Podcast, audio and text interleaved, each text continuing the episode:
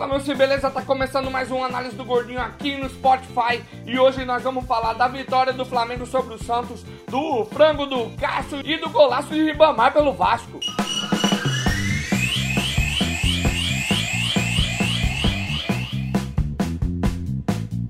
É, o Flamengo não tomou conhecimento do Santos, partiu pra cima dele e Gabigol meteu um golaço de cobertura, cara. E no final ainda deu entrevista, falou, ó, o goleiro Diego Alves falou que ele ficava adiantado, eu lembrei na hora, bati por cima e um golaço, um golaço, você tá louco, cara? E ainda teve chance de Everton Ribeiro e Arrascaeta aumentar, mas eles não conseguiram concluir o gol. E agora o Flamengo terminou em primeiro, primeiro turno, com três pontos do segundo e o Santos caiu na tabela. E no duelo entre Mano Menezes e seu ex-clube, o Mano Menezes levou a melhor, cara, com um gol de Bruno Henrique que tava sendo criticado pela torcida até esses dias, até na hora dele comprar o pão na padaria, a torcida tava criticando, agora ele já tá de novo nos braços da torcida, o Palmeiras ganhou de 1 a 0. Mano Menezes conseguiu sua terceira vitória e o próximo jogo dele é contra o Fortaleza, que eu acho que também vai atropelar e vai pra quarta vitória seguida. Tô até de pé aqui, Miguinho, pra falar da dívida do Pantanal Shopping, nosso patrocinadorzinho, nosso parceiro. Se encontra essas camisas aqui, a camisa da Juve, lá no Pantanal Shopping, cara, na Adidas, cola lá, cola lá que os caras são monstros no atendimento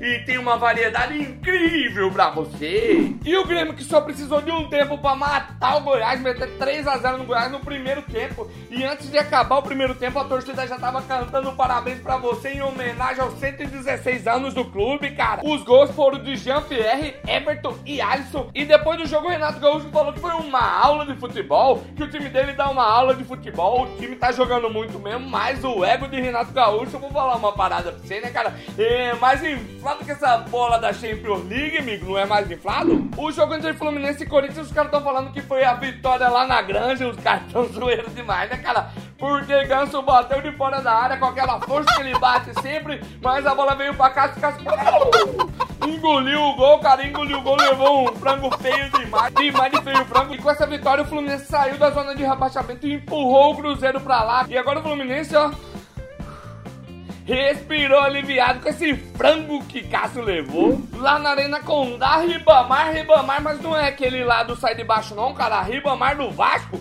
que Lucha tava apostando nele entrou perto da área assim, ó. Prum, prum, meteu um golaço, cara, um golaço de cobertura, um golaço de cobertura e o Vasco conseguiu mais uma vitória. O professor tá dando um jeito nesse time. Lá no Morumbi, cara, lá no Morumbi eu tô até triste aconteceu um trem que não pode acontecer com um time que quer ser campeão, cara, que quer lutar lá em cima. Pelo amor de Deus, não pode empatar com o CSA com todo respeito ao CSA, mas o time é fraco, cara. Não dá para empatar com um time desse. O São Paulo deu 30 chutes ou mais de 30 chutes no gol. Acertou um naquela bola lá que sobrou para Reinaldo, ele deu um carrinho e fez o gol, cara. Reinaldo já tinha chutado um monte de vezes. Pablo deu dois, três chutes, um foi para fora do estádio, cara. Como é que um time como o São Paulo faz isso, cara? Nós estamos em setembro, o São Paulo ainda não tem um time formado, cara. Não tem um time entrosado, isso não é possível. O São Paulo tá jogando só o Campeonato Brasileiro. Passa a semana inteira treinando e ainda não conseguiu montar um time competitivo, cara. Pelo amor de Deus, tem jogador para isso, tem tempo para isso. Vamos, time! Pela Série B, o Cuiabá também empatou e terminou essas duas rodadas fora de casa com um ponto só, cara. Eu tava esperando que ia ficar com quatro pontos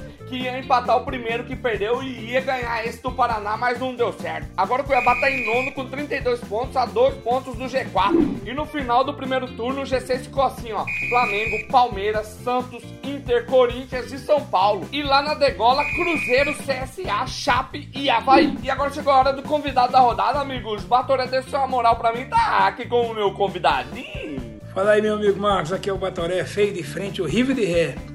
Cara, eu queria falar para você da, da, do jogo que eu assisti, que foi Flamengo e Santos, um jogo inicialmente muito bom, né? Começou bem. O Flamengo com aquele toque de bola, né?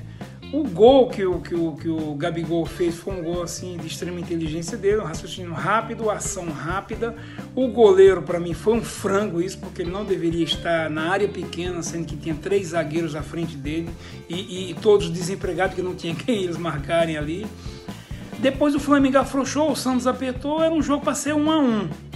Então, é, acho que hoje o melhor zagueiro do Brasil chama-se Rodrigo Caio, um, um cara firme, é, é, é não brinca, entendeu? Um cara foi muito crucificado pela torcida São Paulina. Eu sou São Paulino e acho que foram cruéis com, com o Rodrigo Caio.